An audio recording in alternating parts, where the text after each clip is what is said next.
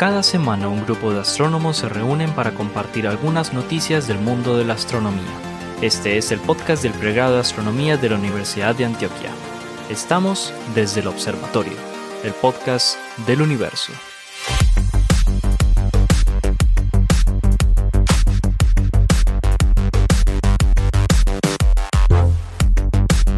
Bueno, bienvenidos a un nuevo episodio de, del Observatorio. Este es el podcast del pregrado de Astronomía de la Universidad de Antioquia. Súper contentos de continuar este año con un episodio más, con este podcast que traemos todo lo súper, súper top en torno a noticias de astrofísica, astronomía, ciencias planetarias. Y pues estas noticias no son posibles sin no son posibles sin la presencia de nuestros colegas y amigos. Quienes hacen parte de este podcast son los profesores, todos profesores del pregrado de astronomía de la Universidad de Antioquia, el profesor Esteban Silva, Germán Chaparro, Juan Carlos Muñoz, el profesor Pablo Cuarta, que hoy no nos acompaña, el profesor Jorge Zuluaga, y yo por aquí desde Bogotá, eh, la fría Bogotá, aunque hoy, hoy hace un poquito de sol, eh, desde aquí de la Sergio Arboleda. ¿Cómo estamos hoy, muchachos? Muy bien. Muy, bien, muchachos. Muy bien. Muy bien. Súper chévere. Cero frío, cero frío. No, sí, no. Bueno, sí, sí, por aquí, por aquí no sabemos qué es eso. Bueno, más tarde aquí en Bogotá se viene una lluvia así que, no sé, cambia totalmente. Todavía no me acostumbro a esos cambios tan repentinos aquí en Bogotá, pero bueno. Bueno, a quienes nos escuchan, eh, ya saben que es una súper tradición tener súper invitados e invitadas y el día de hoy para mí es un placer presentar a nuestra invitada. Estoy hablando o me refiero a Luz Ángela García. Luz es físico de la Universidad Nacional con maestría en física del Observatorio Astronómico Nacional, tiene un doctorado en la Universidad Tecnológica de Sudbury de Australia. Aparte de esto, como todos aquí, Luz es investigadora y líder del grupo de simulación, análisis y modelado del EXI y sus líneas de investigación son en la cosmología, reonización y energía oscura. Luz, bienvenido desde el observatorio.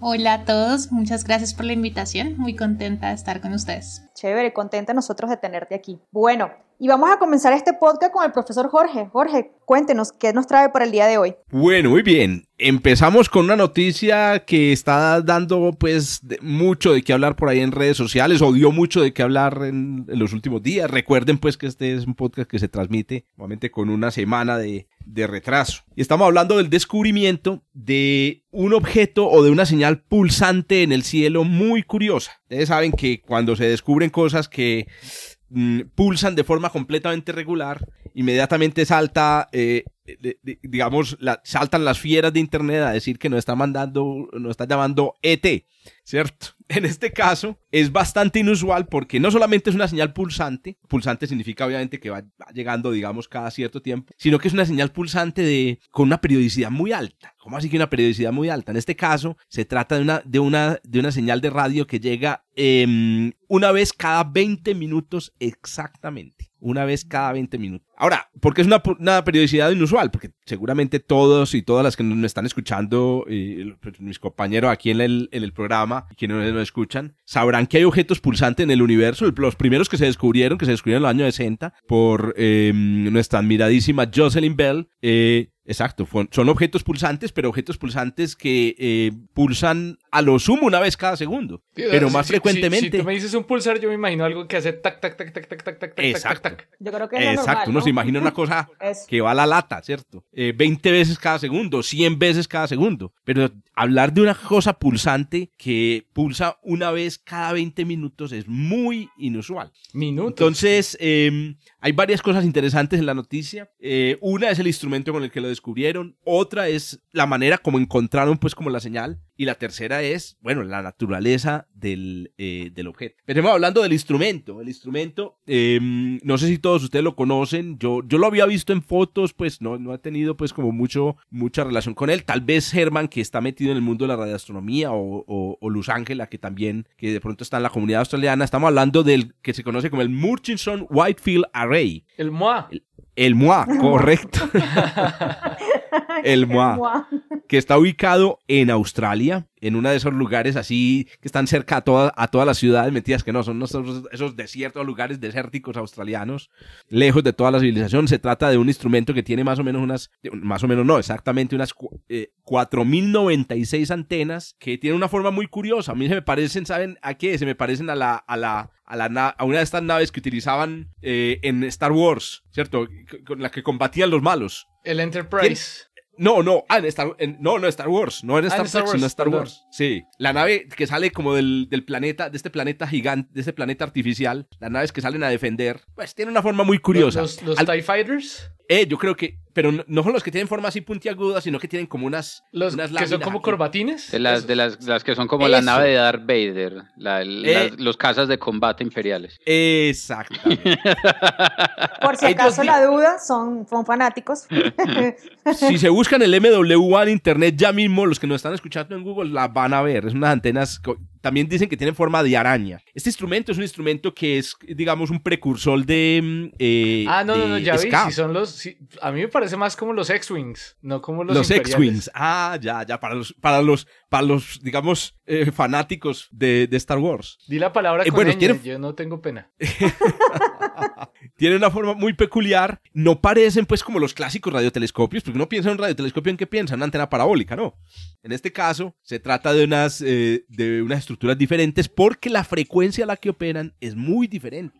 O sea, a la de los radiotelescopios, digamos que eh, utilizan eh, antenas parabólicas, vamos a llamarlas así, eh, o, antenas. Si uno piensa, por ejemplo, en ALMA, estamos hablando de, de, de un instrumento que trabaja eh, muy por encima de los centenares de gigahertz. Si uno piensa, pues, en radiotelescopios como los que se utilizan, no sé, como Arecibo, pues, el, el, el, el extinto Arecibo, o los radiotelescopios de Goldstone, estamos hablando de em, decenas a centenares de gigahertz. Pues estas, estas antenas del MWA o del MOA trabajan en megahertz que son las frecuencias típicas en las que, digamos, se realizan las comunicaciones de radio. Bueno, ustedes saben que todo el, espectro, digamos, radial está, está, cubierto por usos civiles y usos eh, reservados para la radioastronomía. Bueno, estos son megahertz. Es un instrumento muy especial, 4096 antenas. Como les decía, es el eh, el precursor de, del, del, SCA, que es otro de esos grandes proyectos de, eh, que se están desarrollando, eh, el Square, Square, Kilometer Array, que se están desarrollando en el mundo eh, para hacer observación de radio. Creo que la noticia de Juancho hoy también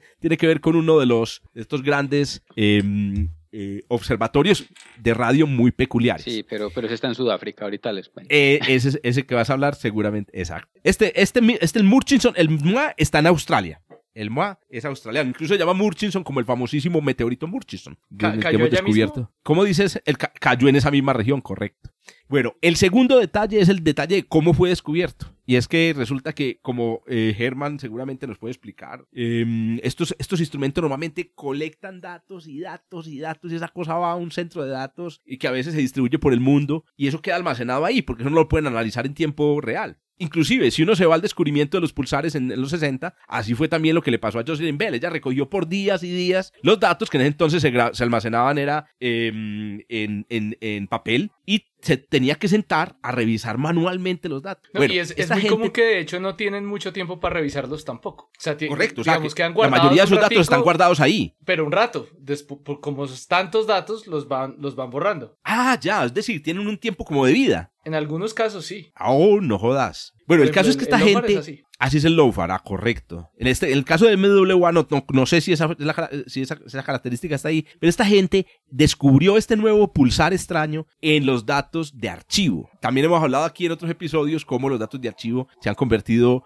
en, la astronomía moderna en una fuente de, de, ciencia muy poderosa, porque podemos trabajar con datos ya tomados, no hay necesidad de, de, pedir tiempo en observatorio. Y finalmente está pues el descubrimiento, entonces como les digo, se descubre este, este, este, extraño pulso cada 20 minutos y empiezan las conjeturas. ¿Qué puede ser? ¿Qué, qué tipo de objetos puede producir una, una, una, señal como esta? Una característica muy peculiar de la señal que, que fue observada en este pulsar extraño es que está altísimamente polarizada, o sea, tiene un grado de polarización muy alto. Y hay dos posibles fuentes de polarización típicas en señales en señales electromagnéticas en astrofísica, que es el polvo, eh, es decir, el material, eh, digamos, que hay en el medio interplanetario normalmente no tiene una forma esférica, entonces su forma eh, típicamente es una forma alargada y si hay campos magnéticos, entonces la señal de las estrellas se refleja o se dispersa en el polvo y eso llega con una pequeña polarización. Pero la otra es la presencia de un campo magnético y en este caso, para que tenga ese grado de polarización, tiene que ser un campo magnético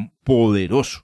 Eso no es nuevo el hecho de que haya un campo magnético asociado a un pulsar. Es que los pulsars se producen es porque, los, que son los pulsars? La teoría de los pulsars es una estrella de neutrones que rota a gran velocidad, tiene un campo magnético muy poderoso. Cuando el campo magnético gira, por efectos electromagnéticos produce fuerza, campos eléctricos y los campos eléctricos arrancan electrones de la atmósfera de la estrella de neutrones. Esos electrones al moverse generan la emisión del pulsar. Eh, como esa fuerza típicamente es más fuerte en los polos magnéticos, entonces los pulsars son como estrellas que tienen dos puntos muy brillantes, uno en el polo norte y el polo sur magnético. Ahora, como el polo norte y el sur magnético no están alineados con el eje de rotación, entonces a veces vemos el punto, a veces no lo vemos, a veces lo vemos, a veces no lo vemos, y el resultado es el efecto de una observación de pulsada. ¿Qué sucede? Que, no es raro, que la Tierra tampoco están alineados. Ah, eh, que no es raro, exacto. Los campos magnéticos en los objetos astrofísicos normalmente no, no se alinean eh, exactamente pues, con el eje de rotación. Bueno, ¿qué pasa en este caso? Pues resulta que si hay una polarización, entonces los investigadores eh, em, están asumiendo que lo que hay es un gran campo magnético, un poderoso campo magnético, así que este objeto no solamente sería una estrella de neutrones, sino un tipo de objeto muy conocido que se conoce como magnetar, un magnetar, es decir, una estrella de neutrones con campos magnéticos poderosos. Es que además han visto que han, llegado pulsos como en en, esa pulsación cada 20 minutos a veces llega como una especie de exceso, un burst, y eso es muy típico de magnetares.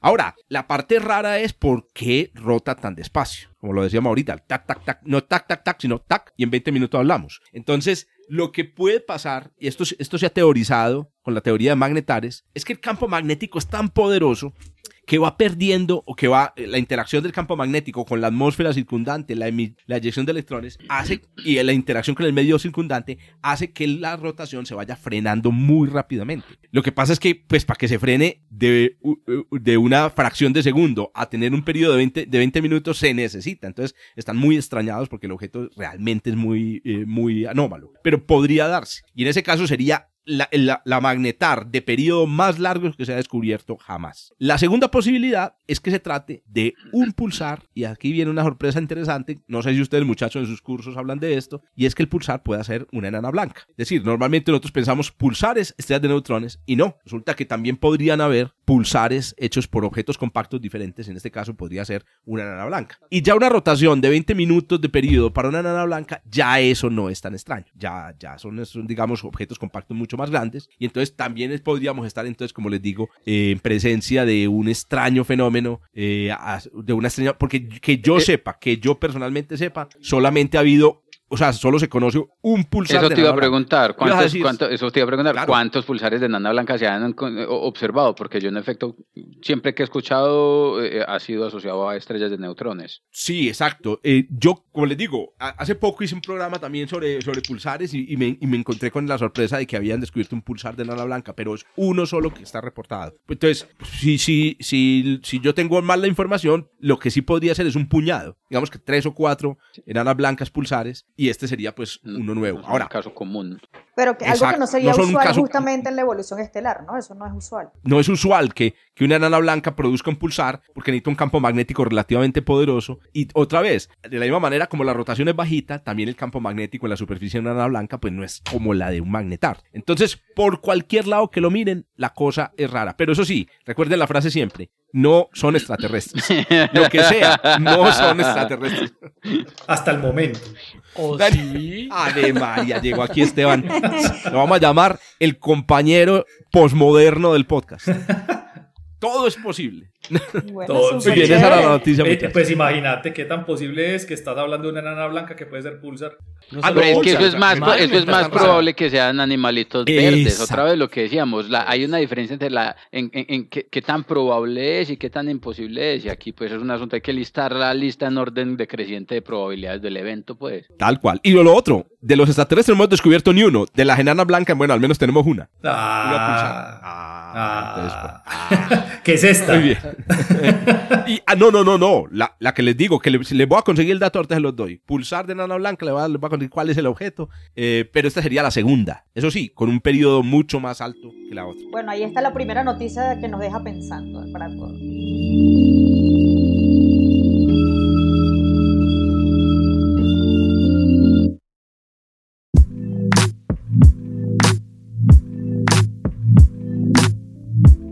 Y bueno, Esteban, ya que usted habló.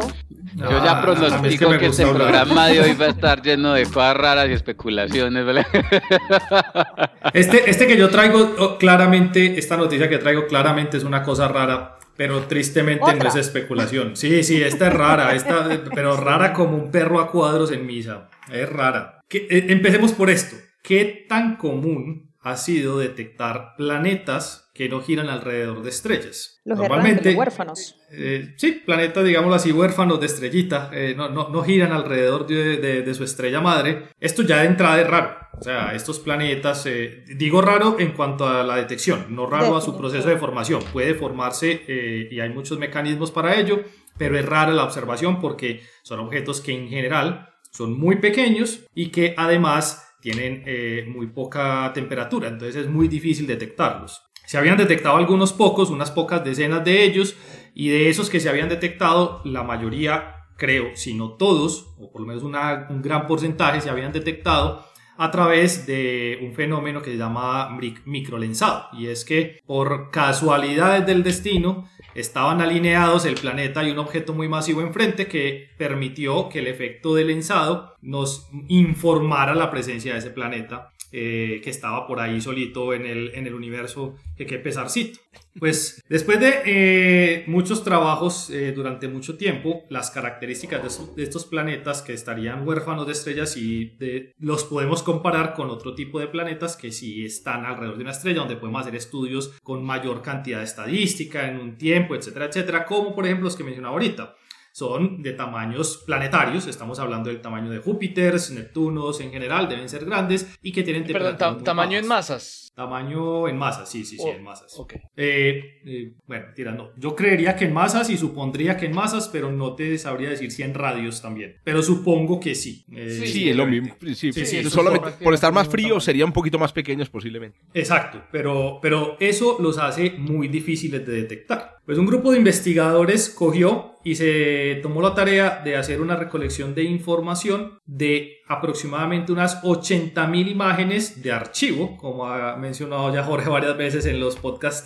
recientes, y es eh, en, en los archivos hay una gran cantidad de información estos investigadores recogieron un área del cielo que es bastante grande eh, en, relación pues, a lo que normalmente observa un, telescopio en la dirección de, eh, de, la constelación del escorpión, más particularmente en eh, una asociación de estrellas que se llama Scorpius OB, una asociación de estrellas Scorpius OB y se encontraron con que ellos podían hacer el trazado eh, particularmente de los objetos en esas imágenes, quiere decir cuánto se han desplazado en el intervalo de tiempo de todas esas imágenes que estaban tomando. Estamos hablando de un intervalo de tiempo grande, de, varios años eh, de recolección de imágenes. Las imágenes, como ellos estaban tratando de encontrar objetos muy débiles tipo planetas, eh, se fueron entonces para longitudes de onda del infrarrojo, que es donde objetos que tienen bajas temperaturas se deberían observar un poco más fáciles. Identificaron todos y cada uno de los objetos que se están moviendo en estas imágenes y ojo a esto, que es lo raro de la noticia. Encontraron más de 70 planetas solitos sin estrellas en las imágenes. De hecho, eh, dependiendo de qué tan, eh, qué tan grande quieran uno manejar el error, están entre 70 y 170 el número de planetas detectados. Pero no solo eso, el hecho es que además están en grupo, se mueven de manera coherente. Y eso sí es... Grupo de vagabundos. Eh, yo diría un grupo de huérfanos, no de vagabundos. Ah, bueno, ah, bueno. sí, porque no sabemos si son unos vagabundos. Yo no, no, no me iba a tomar cerveza con ellos todavía. Pero... Pero de ahí en adelante lo que sí podemos decir es que una formación de planetas en grupo es rarísima, porque normalmente uno lo que encuentra es formación de estrellas en grupo, estrellas con planetas. Por ejemplo, eh, planetas en cúmulos estelares que ya se han hecho detecciones. Pero conjuntos de planetas y en este número nunca se habían observado. De hecho, el número de planetas huérfanos en el, eh, iba a decir en el universo, pero no tiene sentido, más bien diría en nuestra galaxia, que es donde podemos observarlos, eh, el número estaba muy por debajo de 70, el número de planetas detectados huérfanos. Y con esta detección se, se llevó casi al triple el número de planetas detectados en una sola observación de planetas huérfanos. y en una sola región del cielo y en una sola región del cielo y en grupo, porque se mueven, repito, de manera coherente. Quiere decir, ellos están asociados de alguna manera eh, gravitacionalmente. Que eso quiere decir que de una u otra forma vienen de un proceso de formación común, seguramente entre ellos. Como un cúmulo. Sí, perdón. Así como, hay cúmulos de estrellas, pues. Exacto, como cúmulos de estrellas. Entonces.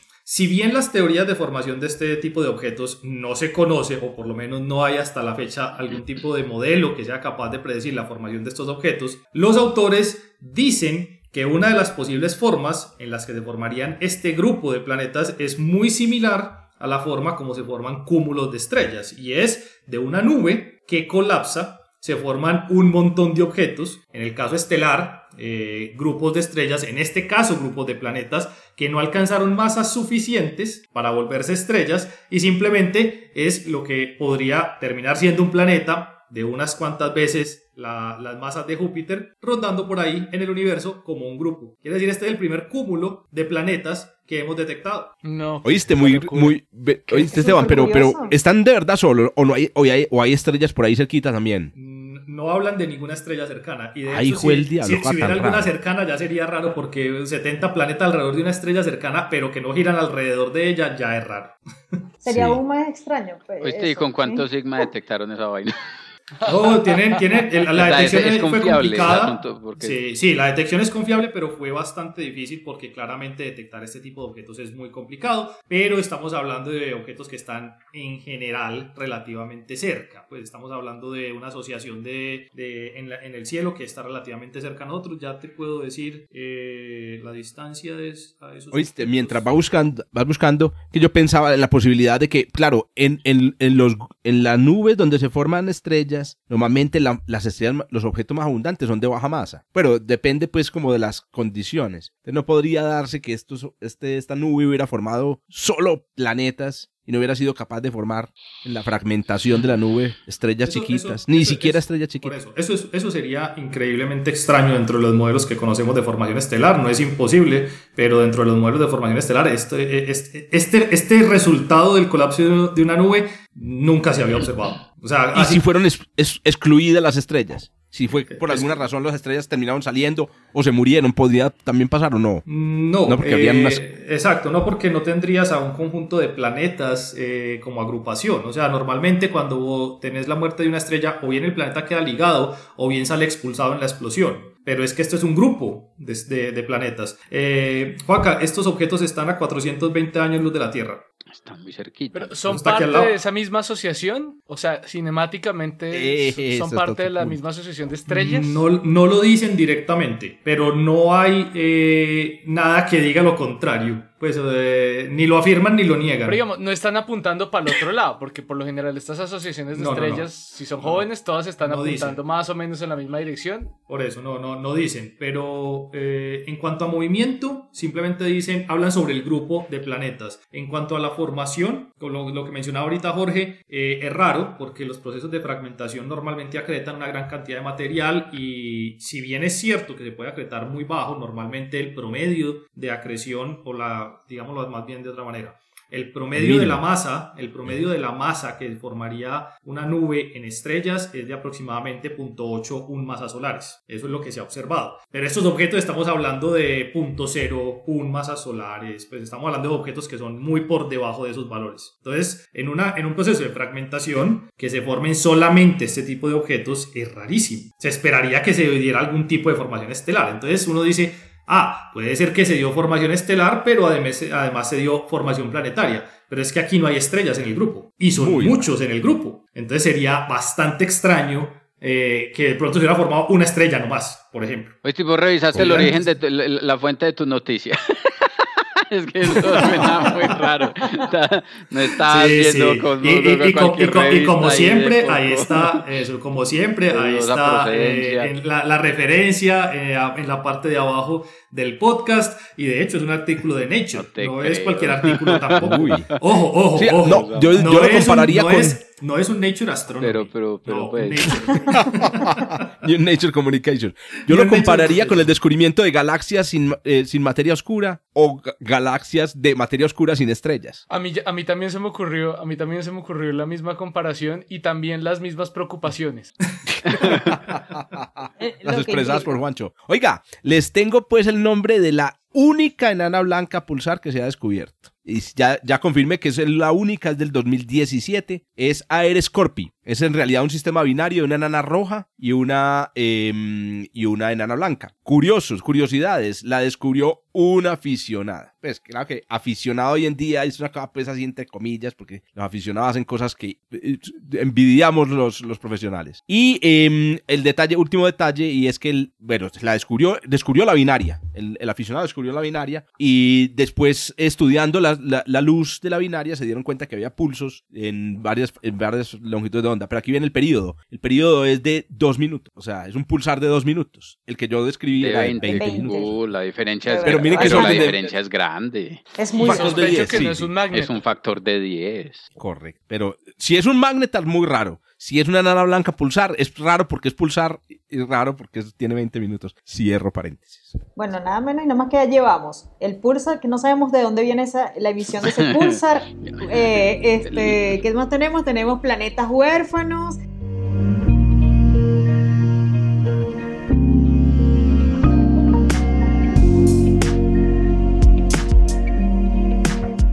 Vamos a ver qué nos trae Luz. Luz, cuéntanos, ¿cuál es tu noticia? Bueno, yo también creo que voy a contribuir un poquito ah, con la rareza. bueno, lo que les quiero contar, eh, encontré una noticia de Ryan y Stark que ha sido aceptado para Minras y ellos encontraron una burbuja ionizada muy grande en el campo cosmos. Entonces, eh, a un redshift de 6.8. Entonces, eh, digamos que para darnos una idea, esto es más o menos cuando el universo tiene 800 millones de años. Y digamos que, sí, y, digamos que normalmente pues estas observaciones eh, incluyen muchos telescopios, pero lo extraño es que nunca hemos encontrado una burbuja tan grande. Entonces sabemos que el universo pasó por esta etapa de reionización y lo, mejor que hemos podido hacer hasta ahora es usar simulaciones numéricas como para ver esa evolución, como esa progresión entre que el hidrógeno eh, neutro que se encontraba en el medio intergaláctico pase a su estado ionizado, pierda ese electrón que por, por la radiación que están emitiendo pues los, las estrellas, los cuásares y todos los objetos que se están formando en ese momento. Entonces, digamos que eh, las simulaciones han permitido tener como esta imagen de qué es lo que ha ocurrido. Las estrellas eh, en su proceso de, formación emiten fotones y esos fotones pues se propagan en todas las direcciones. Pero pues las observaciones en esto son muy limitadas por diferentes razones. entre ellas, eh, si uno por ejemplo trabaja con galaxias y esas galaxias emiten, tienen una emisión de, de Lyman alfa, pues eh, esa emisión de Lyman alfa se da en el ultravioleta y si el medio alrededor es muy es, neutro eh, digamos que la, esos fotones tienden a ser reabsorbidos y ahí es cuando se da la reionización.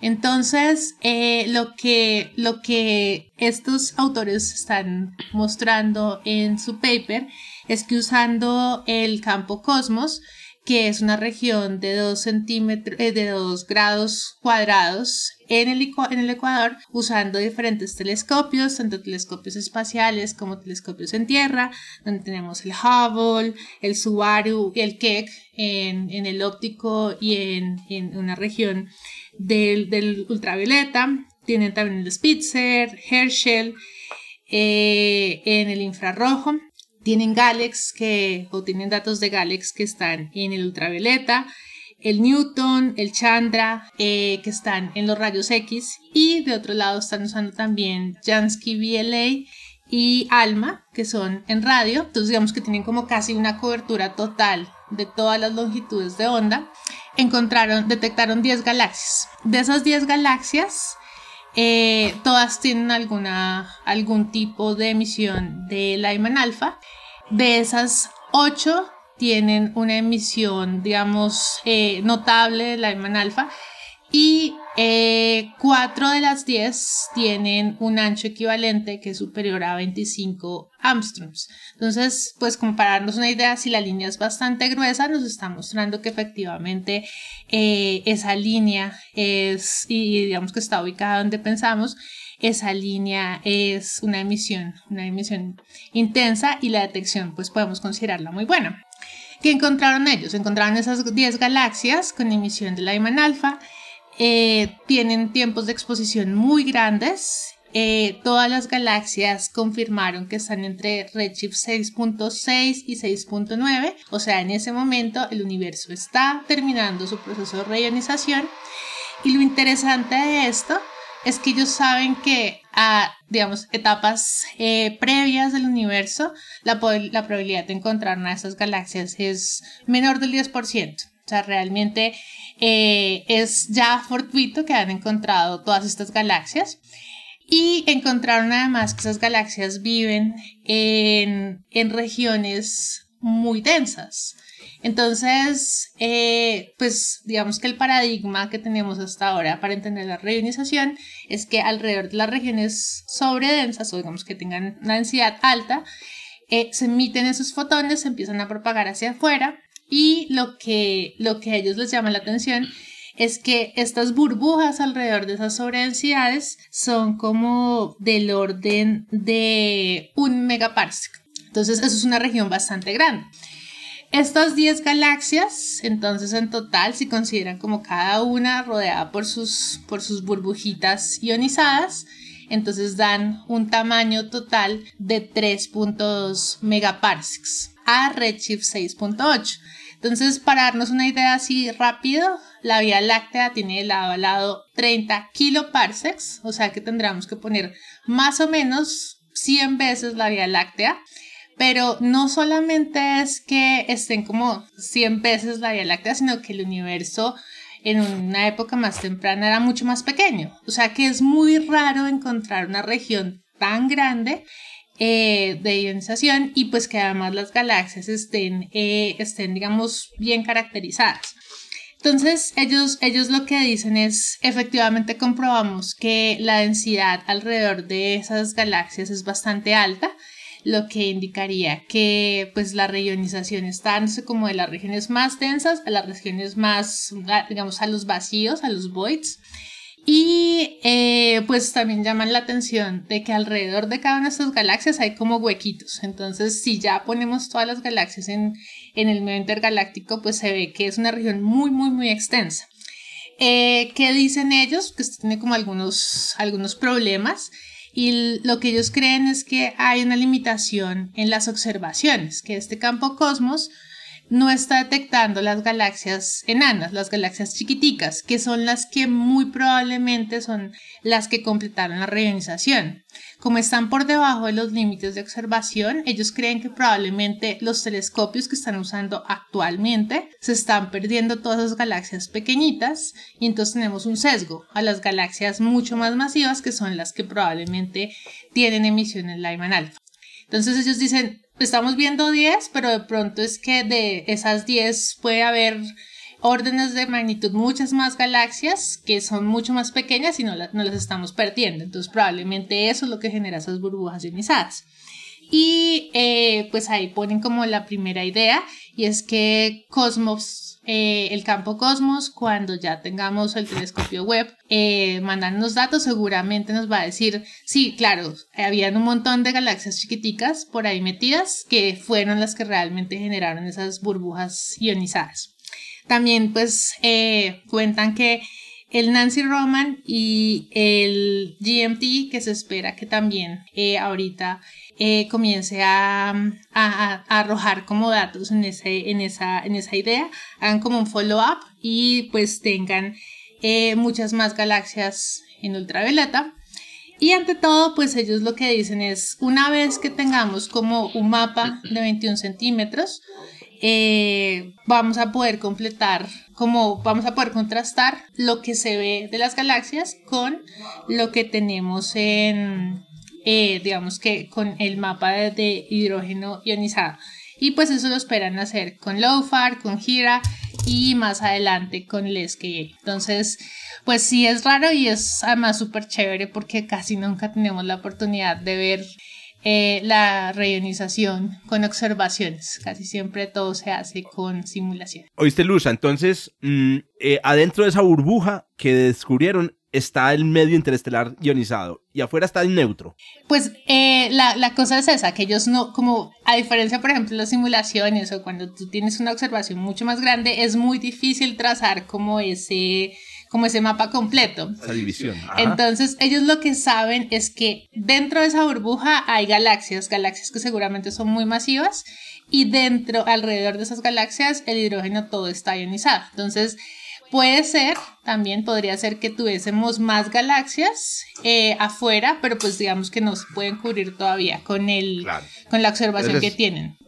Yo te quería preguntar un par de cosas sobre, sobre el campo específicamente y especialmente con lo último que dijiste sobre las futuras observaciones. E, es un campo bastante amplio, ¿no? Eh, dos grados por dos grados de todas formas es bastante. Por ejemplo, yo no sé si JWST, por ejemplo, pueda dedicarle, eh, dedicarle suficientes horas a explorar todo el campo. No sé. Eh, pero eh, la pregunta puntual es, ¿cuál, digamos, qué particularidad tiene ese campo? Eh, fue. ¿Tiene algo raro o fue así como el, el, el, Hubble Deep Field, que es como simplemente apuntamos a un lugar que estaba oscuro y ya y aparecieron cosas interesantes? Eh, tengo entendido que la, la, motivación física de esa es que digamos que pueden tener una cobertura bastante amplia en longitud de onda entonces eh, digamos que una de las cosas que ellos querían era buscar como eh, tener, eh, mirar profundo, mirar lejos y pues también cubrir un área suficientemente grande como para poder hacer ese tipo de observaciones.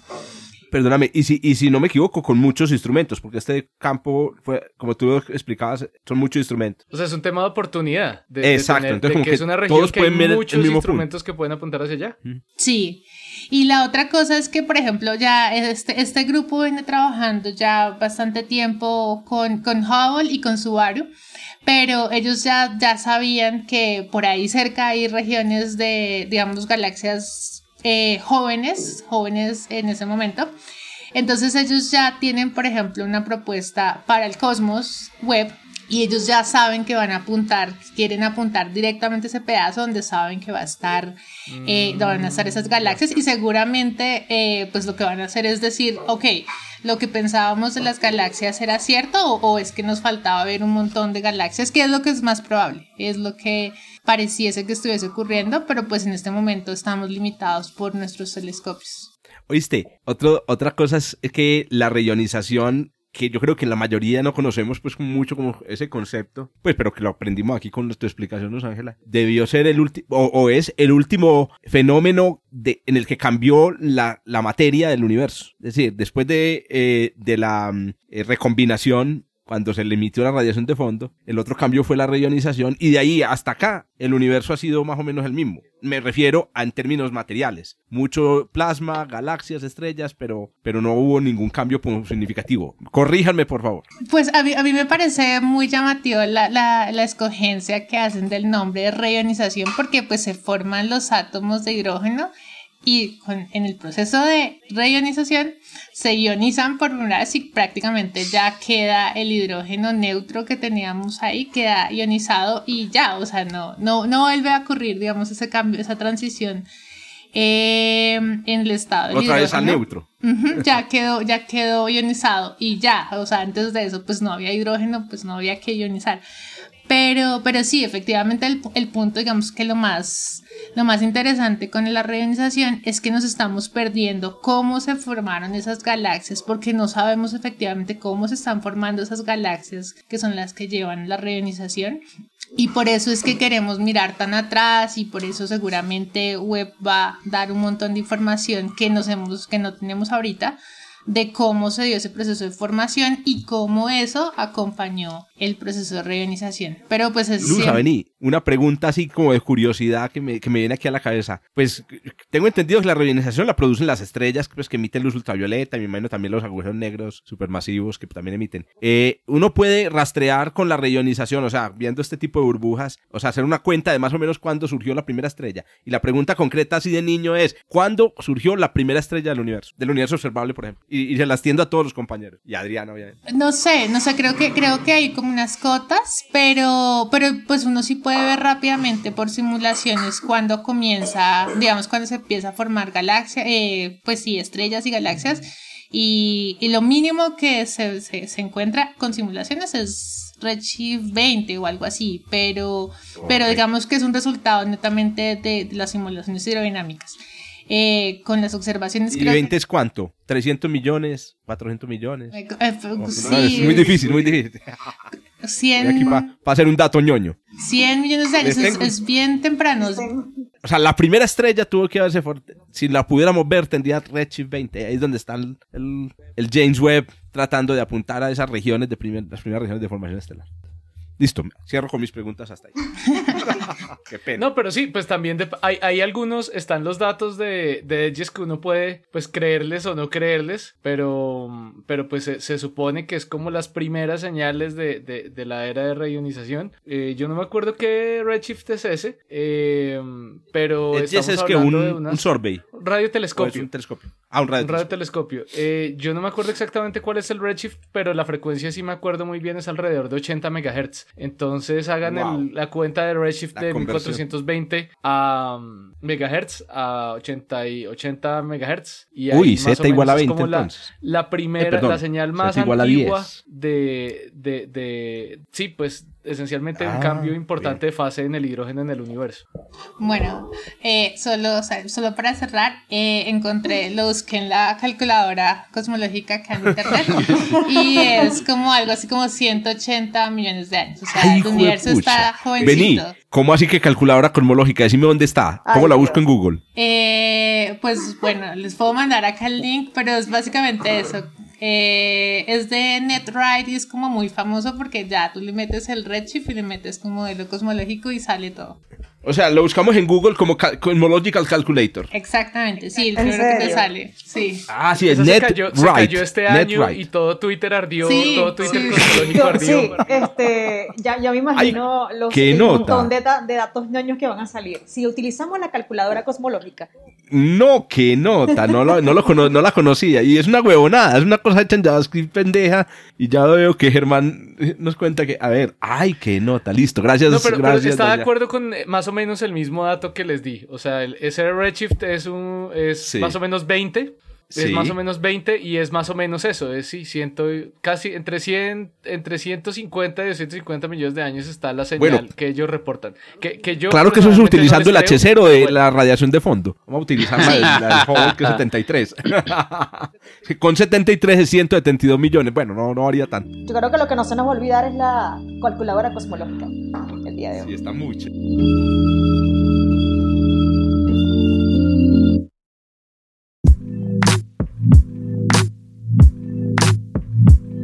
Bueno, es mi turno, es mi turno de la noticia y la verdad me quedo así como que, bueno, este, mi noticia no es tan, tan rara como la de los demás. Pero bueno, les cuento que, que, a los NEA les van a poner un, un, explorador para que no se pierdan, un scout, ¿sí? Eh, les estoy hablando de, bueno, a los NEA no, en realidad le van a ponerle un scout, un explorador a un NEA, estoy hablando de el 2020 GE, ¿ok? Y estoy hablando específicamente de la misión el NEA Scout. Pues resulta, ¿verdad? Que el NEA Scout es parte va a ser parte Yo no puedo evitar me imagino una nea con un nene una nea con Una nea con el corbatín. Con el corbatín y los pines y, la, y el sombrerito y la Yo, yo intenté aguantarme, pero no pude.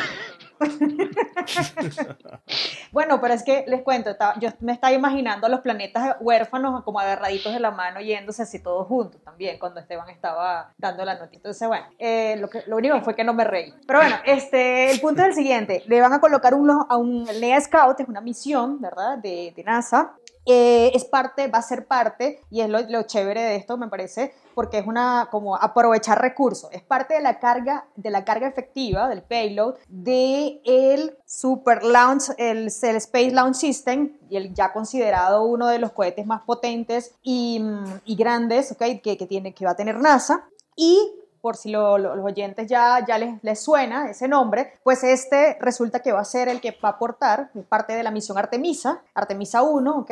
Y es parte, dentro de la carga efectiva, va la, la, la nave Orión y va este NEA SCAO ahí. Entonces, repito, es parte de las 10 cargas efectivas que tiene este gran, este gran cohete. Entonces, el objetivo de este, de este NEA, ¿verdad? Es ir, como les digo, a explorar al, al 2020 GE, ¿ok? Em, aparte de esto, el, mm, el, lo curioso de ella, eh, de, de, esta, de esta misión, es que él es súper chiquito, ¿ok? Este SCAO es, no es más grande que una cajita de zapato, ¿ok? Para que tengan una, una idea de la dimensión de este. Es un CubeSat. Pero lo, lo bonito es que este CubeSat va a ser impulsado por una, por una vela solar y esta vela solar es de aproximadamente unos 86 metros. Entonces, listo, ella se va, este NEA va a ser impulsado por esta vela, por esta vela solar, ¿ok? Y va a ir detrás de este, de este objeto cercano a la Tierra. Ahora bien, ¿por qué explorar? Eh, ah, no les, no les comenté, super datos, importantísimo, ¿verdad? Este NEA es entre 6.2, tiene un diámetro de, eh, un diámetro reportado por el CNO de NASA, del JPL también, de entre 6.2 y 14 metros. Entonces, los oyentes dirán, bueno, pero ¿para qué gastarse, crear un CubeSat, eh, meterlo dentro de la carga efectiva de este supercohete? Por los, y si tenemos cosas más importantes como que de, prestarle atención, los grandes asteroides, estamos hablando de, porque de, por ejemplo, Bennu, por ejemplo, que es de 490 metros, ¿sí? Entonces, ¿qué ocurre? Que estos pequeños asteroides también son de cuidado y mucho más si son de objetos cercanos a la Tierra. Como para que tengan una idea, el, el asteroide, el, el, evento de Chelyabinsk en el 2013, bueno, el, meteoro que, que fue causante de ese superbólido del, del evento de Chelyabinsk en el 2013 es uno parecido a estos que está aquí. Entonces, vigilar a estos objetos también pequeños es súper importante justamente para evitar este tipo de, de accidentes em, o de eventos recordando que el evento de Chelyabinsk tuvo una onda de choque inmensa, más de 1.600 personas heridas, ¿ok? Un montón de vidrios explotados. Entonces, eh, ¿cuándo se espera mm, que esto parta? Bueno, se tiene que la ventana de lanzamiento ya está abierta y más o menos se espera que este, esto salga eh, en marzo, para marzo de este año, eh, el lanzamiento de, este, mm, digamos, de este mm, cohete, donde va a ir la, la nave Orión, parte de la, de la misión Artemisa, y va a ir este explorador rumbo al 2020G. Entonces, bueno, nada, esperar qué va a pasar. Em, el día de ayer también comentando con otros colegas, me dijeron que justamente han habido algunos problemas justamente, eh, asociados a este, a este cohete, eh, pero según la página de NASA, pues todo sigue en pie, digamos, en, el, de la, en la, fecha de lanzamiento. Así que pues todas las misiones, todas esas cargas efectivas, digamos, van a salir entonces el próximo marzo de 2020. Bueno, ahí les dejo. No es tan, entonces, curioso doble, como Doble noticia, ¿no? Sí. Porque es, es, una, van a mandar una misión a una NEA y además es una vela solar, porque es que, es una vela no sé, corregime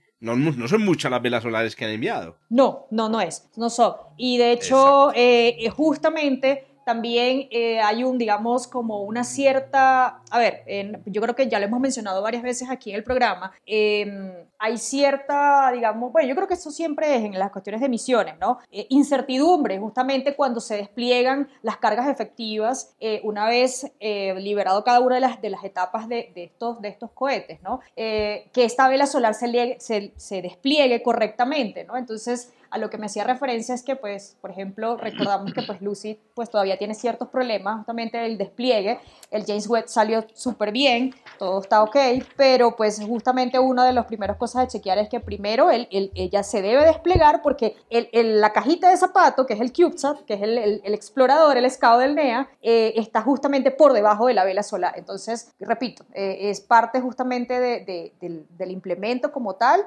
y pues si ella no se despliega, pues ese, ese scout no va, a no va a ir a cuidar a nadie. Entonces, nada, ahí les dejo. Oíste otro datico y Adri, y es la idea de que una de las tecnologías para desviar asteroides consiste justamente en hacerlos funcionar como si fueran velas solares. ¿A qué me refiero? A que la luz sea el que cambie la órbita del, asteroide. Pero eh, de ahí estaríamos entonces que considerando efecto Charkovsky más o menos, entonces. Eh, no, sino eh, porque el efecto Charkovsky es por emisión, este sería por, reflexión. Mm, este reflexión. Entonces llegan y le pintan y le pintan a un lado del asteroide un grafito, mm, donde escriben algo así como Neas Go Home, blanco. Y entonces, claro, como el asteroide es más, más reflectivo por un lado que por el otro, entonces aparece una fuerza diferencial y eso hace que el asteroide cambie un poquito su órbita y a 30 años pues pueda, eh, podamos Pueda ir modificando la Para que se vayan preparando todos los grafiteros de la Tierra porque necesitamos grafiteros espaciales, güey, pucha.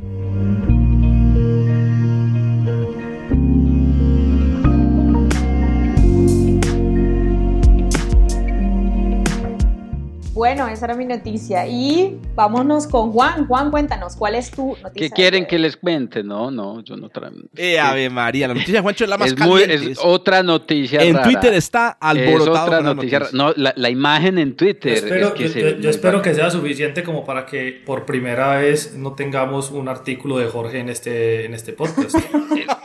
pues con tantos datos curiosos que me ha, ido, me, ha, extrañado mucho que no ha dicho la verdad, sí pensé en uno y me dio pena ah. decir. Es paper raro, es paper raro. Sobre, la formación de estos planetas, pero bueno, este, este, este, también es paper raro porque está asociado pues con algo que, vea, la, historia es más o menos como esto. Por allá en, 1980, un, un, un, astrónomo detectó en observaciones en radio un conjunto de, de estructuras filamentosas, filamentosas o filamentares, como se diría en español español. Filamentares. Filamentares, O, o, filamentadas. filamentadas, eso. Suena más bonito. Eh, eh, ¿Todavía está Germán aquí? Dila con Germán. no lo invoquemos, no lo invoquemos. no vaya a decir el nombre tres veces que aparece. Un número, haciendo observaciones en radio, pues hacia el centro de la galaxia. Quiere escuchar la noticia, Se observaron pues un conjunto de estructuras eh, filamentadas, filamentadas que básicamente hacen parte de lo que hasta hace poquito era pues el, inventario de observaciones de eventos raros, eh, de cachivaches raros en el, en el, en el centro de la, de la vía de la Vía Láctea y observando hacia el Sol en la dirección de, de, de, la constelación de Sagitario.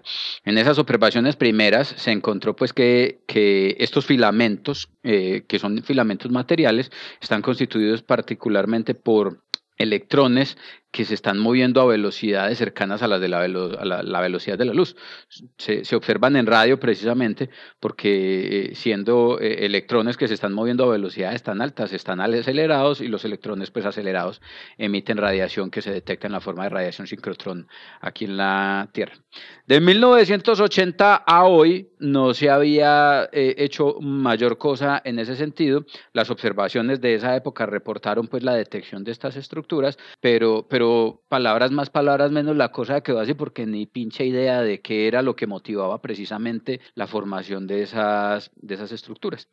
Recientemente, haciendo observaciones de muy alta resolución y con una altísima calidad de razón señal ruido, con el telescopio Mercat, eh, es un radiotelescopio que está ubicado en, en, en Sudáfrica. El, el, radiotelescopio básicamente está nuevo, se inauguró a finales de, de, de 2018.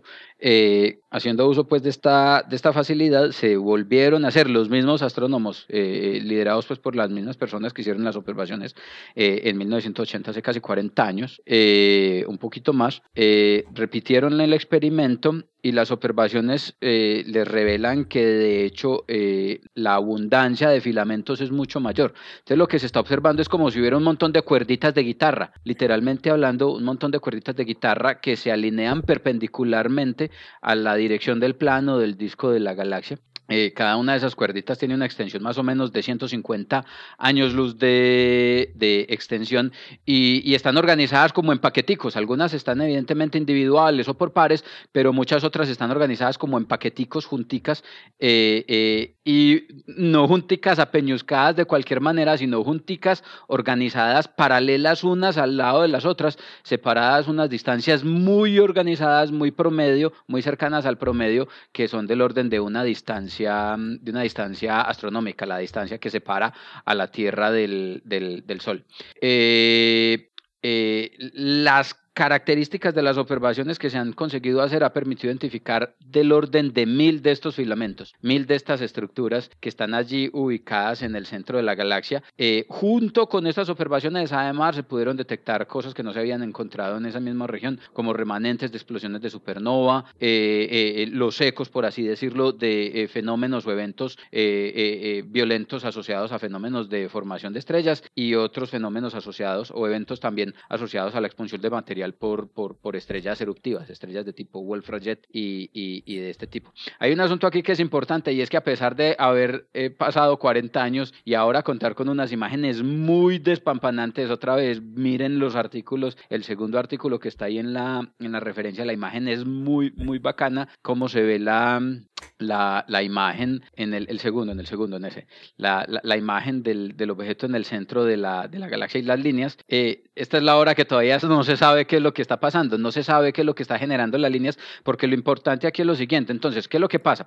Cuando uno tiene entonces un, un, chorro de electrones acelerados en el espacio, ese chorro de electrones tiene que ser empujado por alguien. Nosotros sabemos, pues, y las personas que de pronto han tenido la oportunidad de ver un cursito de, de, de electrodinámica o hablar un poquito de la electrodinámica, saben que un electrón se puede acelerar eh, sometido a la acción de un campo magnético que lo acelera, ejerce una fuerza que lo acelera y en este caso particular los electrones orbitan alrededor de la dirección de las líneas de campo, se pueden acelerar a velocidades extremadamente altas emitiendo radiación sincrotrón, que es lo que nosotros estamos eh, observando.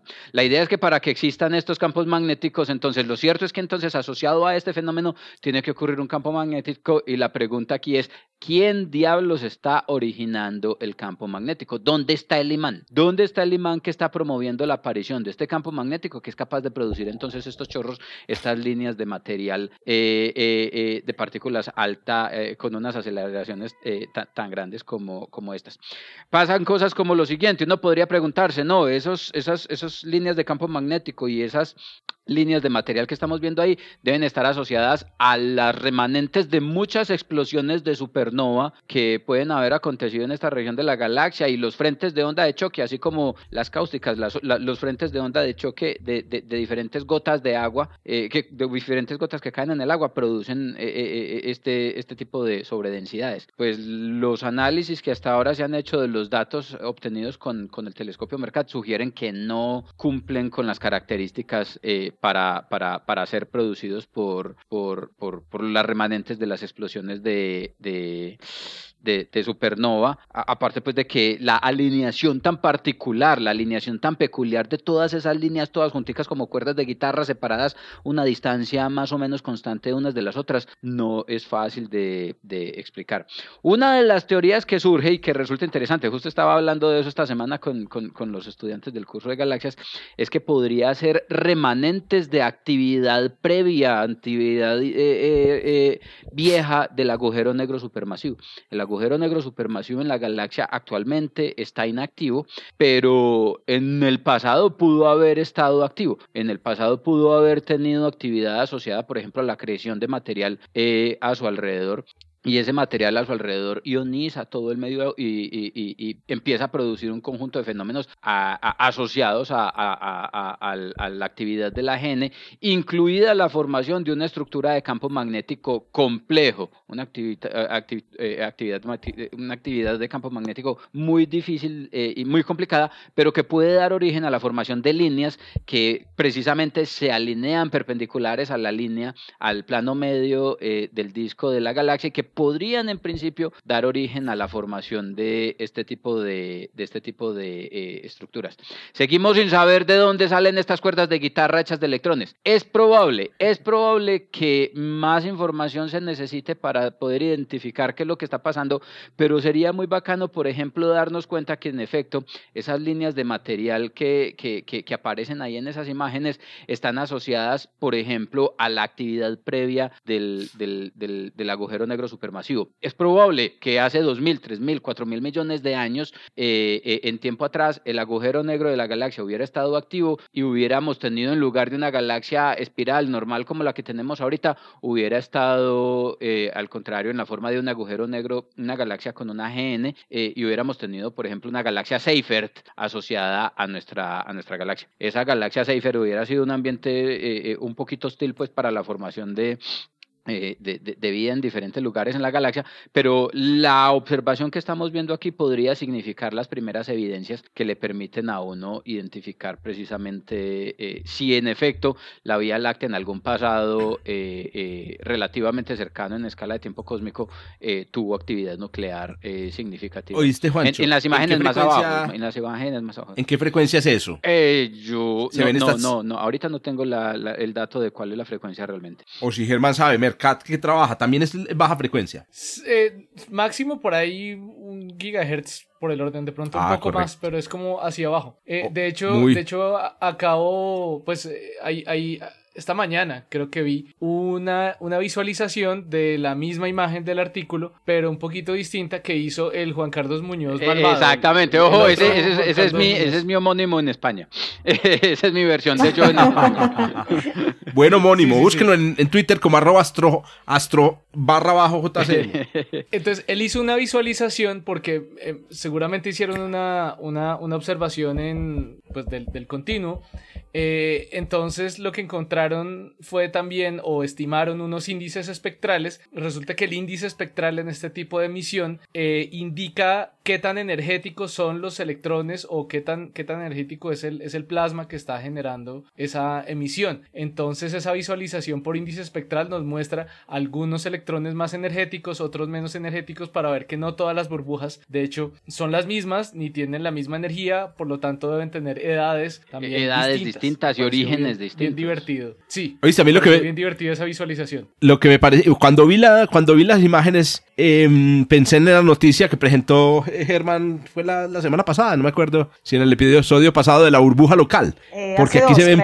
Hace dos. Porque aquí se ven claramente marcadas las burbujas, y creo que lo decía así pues el press release de la noticia, las burbujas formadas por explosiones de supernova. Impresionantes, muy chévere, Juancho. Este Juancho, entonces, entonces esas rayitas vos decís que son, pueden ser esas rayitas no pueden em, ser, esas rayitas señales son de, una actividad pasada. El chorrito que estamos viendo son chorritos de electrones que van emberracados moviéndose a lo largo de líneas de campo que están apuntando Exacto, o sea, marcan marcan campo, campos magnéticos. Así como así como con un imán, nosotros no vemos las líneas de campo con el alrededor de un imán, pero si ponemos eh, polvillo de hierro alrededor del, del, imán, las, la polvillo, el polvillo de hierro marca la trayectoria de las líneas. Nosotros aquí no estamos viendo el campo magnético per se, sino los electrones acelerándose a lo largo de esas líneas de, esas líneas de campo. atrapados en ese campo magnético. Atrapados y moviéndose, a la, pero emberracados a fracciones de la velocidad de la luz a lo largo de esas líneas de campo. ¿De dónde se originan? No hay idea. Lo que tienen de tarea estas personas ahora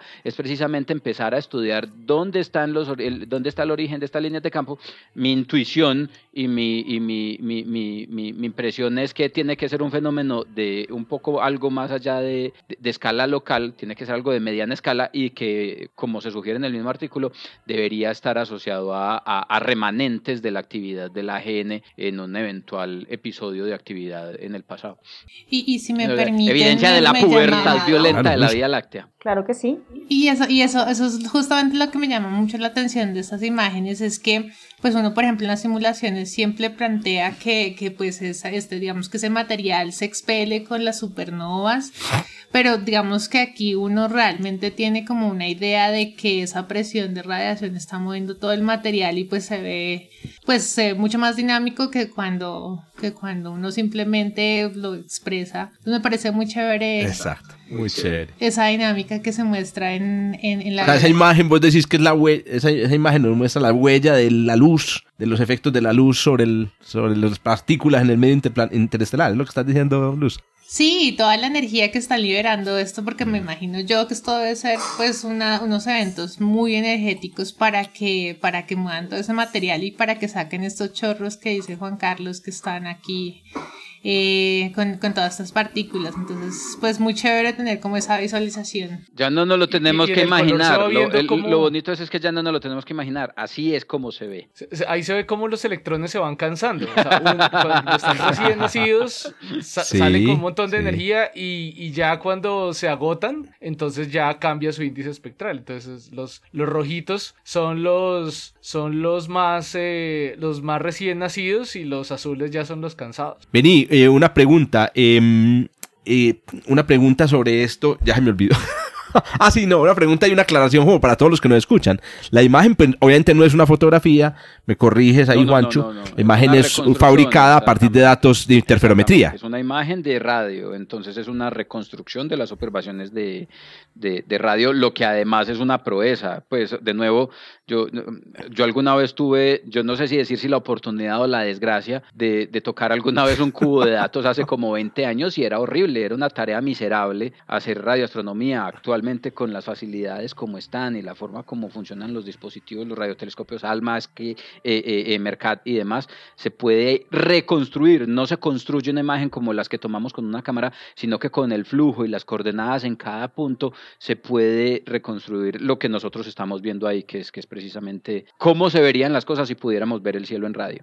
Bueno, definitivamente el capítulo de hoy fue de cosas raras. cosas raras, pero la imagen está muy bacana. Miren la imagen. deberíamos poner este, este link deberíamos a, poner esta imagen de, Twitter en el... Ponelo, por favor, ahí, Juancho, en el guion para que lo ponga. No se nos olvide. Bueno, y con Juanca nos despedimos por el día de hoy. Sin antes agradecer, no sin antes agradecerte, Luz, por, la, por, por habernos acompañado en este súper episodio súper raro. Pero bueno, nada, muchas gracias por habernos acompañado. Gracias a ustedes. Siempre invitada, por supuesto, claro que sí. Bueno, nos despedimos. Chao, chao. Así quedamos pues. Chao, chao. Chao. Nos escuchamos. Gracias por escuchar desde el observatorio. Estamos en Spotify, Apple Podcasts, Google Podcasts y muchas más plataformas. Realizado por Jorge Zuluaga, Esteban Silva, Pablo Cuartas, Juan Carlos Muñoz y Germán Chaparro, profesores de astronomía del Instituto de Física de la Universidad de Antioquia. Con la producción y edición de Quien les habla, soy Giraldo, pregrado de astronomía de la Universidad de Antioquia.